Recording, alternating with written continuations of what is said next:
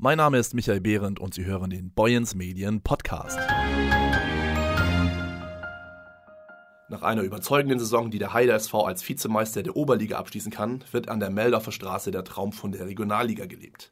Als einziger Club in der schleswig-holsteinischen Topliga hat der kleine HSV nämlich für die Aufstiegsrunde gemeldet.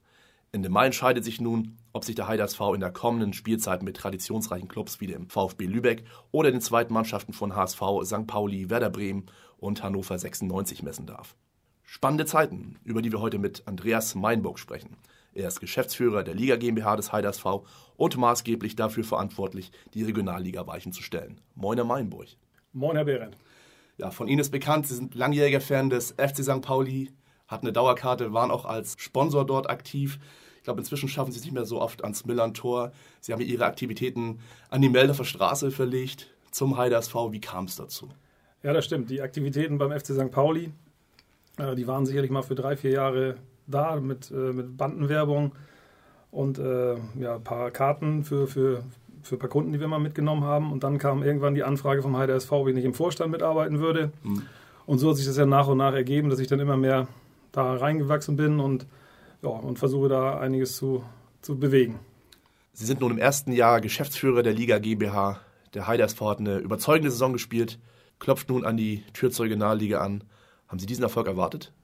Nein, mit dem Erfolg konnte man nicht rechnen, ähm, zumal wir ganz am Anfang musste ich mich erstmal vor die Mannschaft stellen und sagen, Männer, uns werden wahrscheinlich drei Punkte abgezogen, wir müssen jetzt noch enger zusammenwachsen, mhm. als wir es eigentlich sowieso schon ja, sind.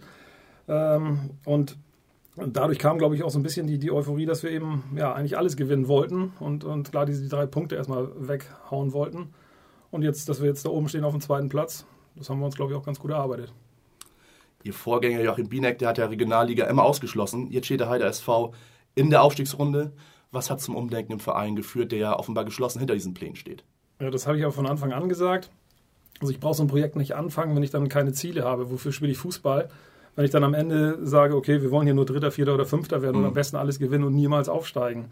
Das kann man auch den Spielern und auch den Trainern meiner Meinung nach nicht antun. Also man hat ja immer ein Ziel und das muss verfolgt werden. Und dazu gehört es beim Fußball eben, dass man oben steht. Mhm. Man hört ja von einem 120.000 Euro Etat für die bevorstehende Saison. Ist der denn gesichert? Der ist so gut wie gesichert, ja. Wir werden noch äh, ein paar Sponsoren dazu gewinnen müssen. Mhm.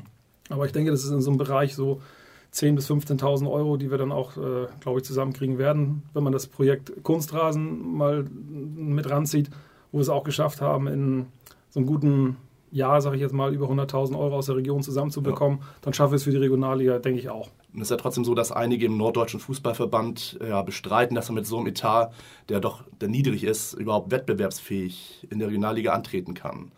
Kann es da noch zu Problemen bei der Zulassung kommen? Ich glaube nicht, dass wir da Probleme bekommen.